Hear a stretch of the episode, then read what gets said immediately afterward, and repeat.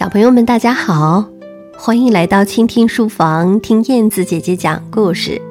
今天和你们分享的故事名字叫《周小根的画儿》。好，故事开始了，一起来听吧。周小根的画儿，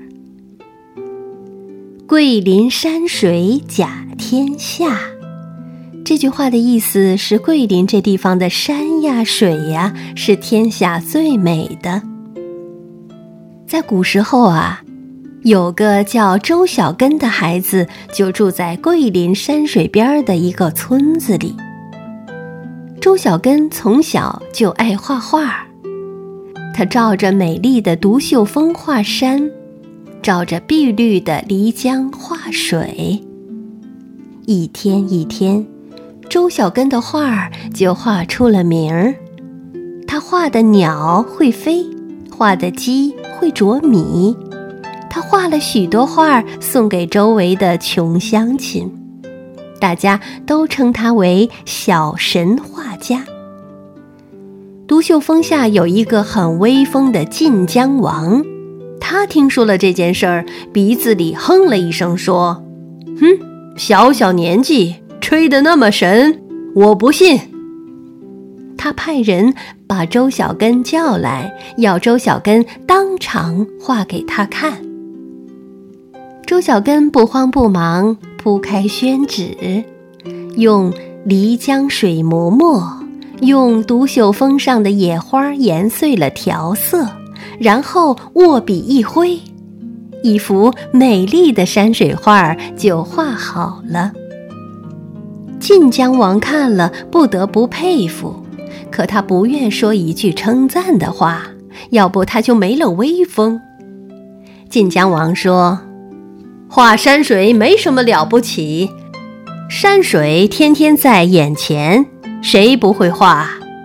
我出个题目考考你。”晋江王眼珠一转，接着说：“你给我画一个香。”周小根想也不想，画了一朵红梅，又刷刷刷的点了一阵，宣纸上飘起了雪花，霎时间一阵阵香气扑鼻而来。晋江王不由得暗暗佩服，但他还是放不下威风的架子，又出了个难题。他交给周小根七十七尺绫罗。限他在三天内把绫罗全部画完，画不完就不能算是神画家，而且还要受罚。周小根的爸爸妈妈一听可吓坏了，七十七尺绫罗就是不吃不睡也画不完呀。可周小根不慌不忙，一点儿都不在乎。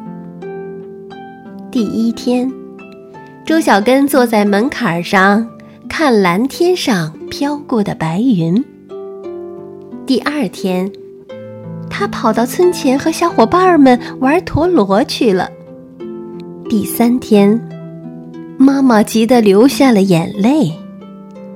小根呀，今天是最后一天了，这可怎么办呢？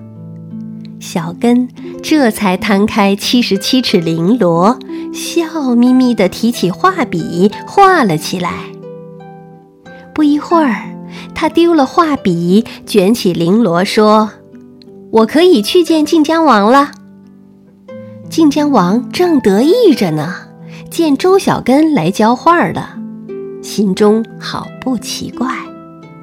他想：这七十七尺绫罗，三天之内谁都画不完的。这是我存心刁难刁难他的呀。